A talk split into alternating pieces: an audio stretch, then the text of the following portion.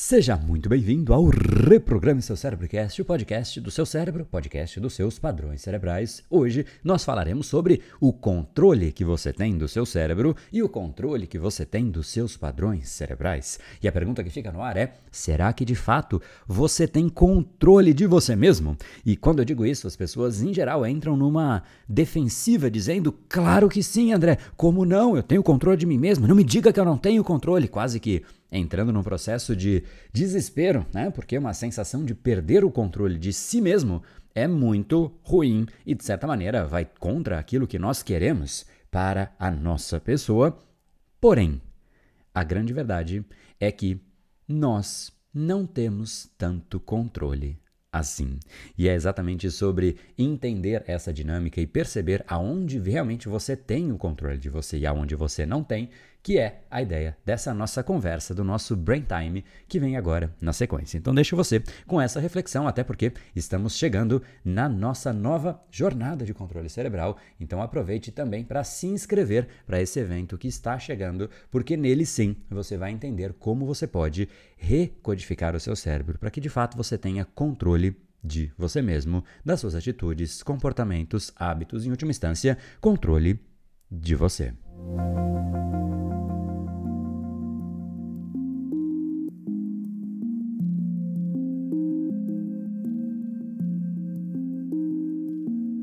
Salve, salve galera! Hoje reflexão importante que de fato a gente naturalmente não a tem, porque a gente assume uma verdade que não é verdade. Nós assumimos que nós temos controle de nós mesmos. E por que nós fazemos isso? Simplesmente porque é uma crença que nós temos e, obviamente, qualquer coisa que vá contra isso é muito incômodo e, obviamente, a gente tem um processo de defesa e a gente, obviamente, não quer nos afetar e nos colocar numa posição inferior de gestão e, obviamente, uma gestão de nós mesmos. Afinal, se nem de nós mesmos nós temos controle, o que é que nós queremos controlar, impactar, gerenciar, deixar de legado, gerar valor no mundo? É simplesmente impossível. Porque para que qualquer coisa aconteça, você tem que deslocar você enquanto massa corpórea, né? E muitas vezes nem deslocar a nossa massa a gente consegue, quiçá, mover o mundo. Obviamente, é algo que é complexa a reflexão, porque a gente sempre vai dizer: não, não, não, André, pelo amor de Deus, eu tenho controle de mim mesmo. Claro que eu tenho. Agora eu queria que você pensasse, por exemplo, sobre um exemplo muito simples, tá? Pense você no seu dia a dia. Quantas vezes você pega na sua mão o seu celular? Esse é um caminho de você avaliar. Muitas vezes a gente de fato tem algo a fazer no celular bastante definido. A gente fala, poxa, eu preciso ligar para uma pessoa. Perfeito, pega o celular, responde. E aí, aliás, liga. Ou eu preciso mandar uma mensagem para alguém. O que, que você faz? Pega o celular e manda a mensagem. Ou você tem algo que alguém te mandou enquanto mensagem e você tem que responder aquela mensagem. Então, também faz todo sentido que você pegue o seu celular e responda. Agora, muitas vezes você está entediado no seu dia a dia e simplesmente não consegue controlar a sua atenção para que ela continue no seu relatório, no livro que você está lendo, no computador ou em qualquer coisa no seu dia a dia, automaticamente o que acontece de forma involuntária. A sua mão se estica e ela vai para o celular. E aí o que acontece? Nem você sabe. Provavelmente você passa ali um bom tempo. Vai saber se são 5, 10, 15, minutos, meia hora, às vezes duas horas, às vezes três horas, às vezes nove horas e meia. Essa é exatamente a média diária de tempo usado na internet, sendo que redes sociais e mensageria, ou seja, mensagens, ocupam simplesmente 100% das pessoas que de fato usam a internet. Não existe ninguém que use a internet e não use isso. Na verdade, não é 100%, é 96%, ou seja, beira o 100%, né? Tem outro que consegue ser mais forte do que isso, por incrível que pareça. Hoje em dia, de fato, é um, uma conquista, não é? Poxa, eu não uso redes sociais, a pessoa é vista inclusive como esquisita, como estranha, né? E no fundo, esse é apenas um exemplo. Quando você está entediado, a sua mão vai para o celular. Então, foi você que pegou o celular? Questionável, não é? porque visualmente, por fora, quem pegou foi obviamente você. Mas às vezes não é bem assim. Às vezes, quem pegou foi o seu inconsciente, o seu automático, mesmo que você não queria pegar. Quem escolheu comer um doce no final do almoço? Foi você que escolheu? Ou você disse para você mesmo: Olha, hoje eu prometo que eu não vou sair da linha. E aí você vai lá e almoça. E o seu dia foi exaustivo, você estava estressado. E aí você come. E no fim da comida, automaticamente, você levanta a mão e pede para o garçom uma sobremesa. Ou até já pega junto, se você vai no restaurante de buffet, já vem junto a sobremesa. E aí você come. Foi você que escolheu comer aquela sobremesa ou não.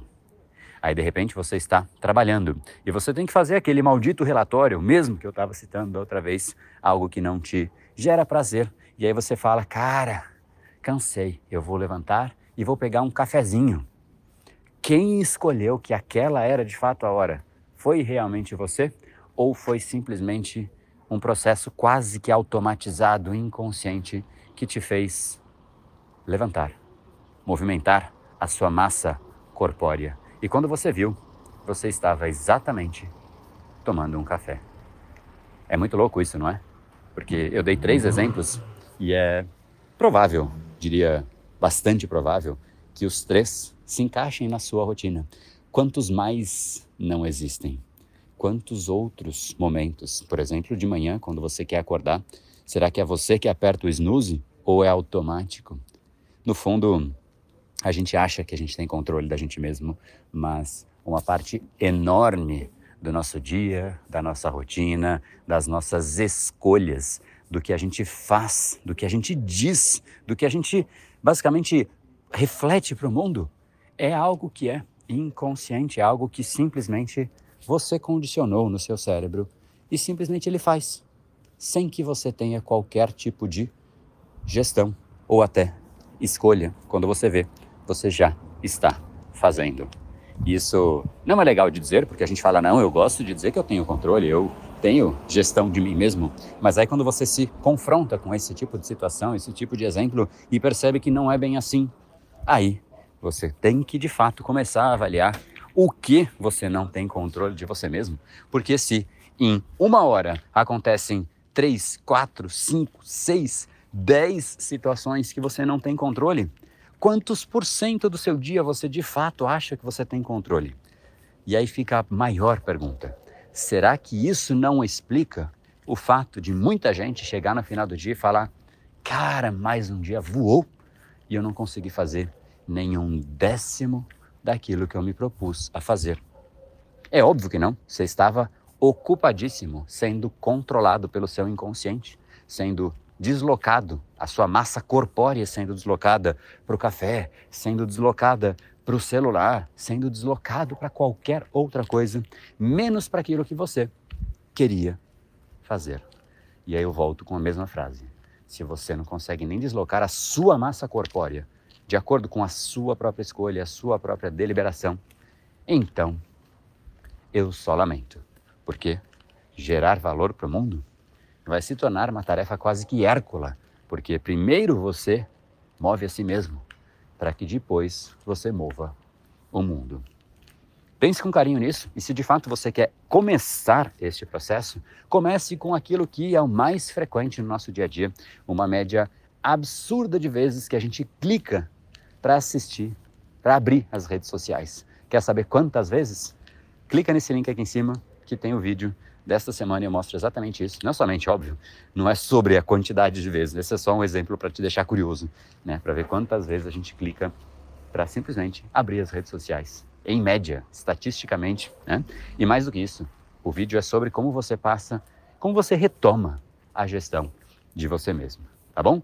Link aqui em cima, corre lá e se fez sentido e se realmente essa reflexão sobre você ter controle de você mesmo. É importante para você, além de assistir ao vídeo, não deixa de ficar ligado, porque semana que vem a gente volta com os nossos encontros diários, exatamente para te ajudar nesse processo de ter controle de você mesmo, controle de todos os seus impulsos, sejam eles negativos como procrastinação, preguiça, ansiedade, estresse, enfim, por aí vai, assim como os positivos. De fato, você ter energia, disposição, disciplina, produtividade, ou seja, tudo parte do seu cérebro e qualquer coisa que você queira na sua vida, seja um bom relacionamento, uma boa família, uma boa carreira, dinheiro, qualquer coisa, você precisa deste aliado, o aliado seu cérebro.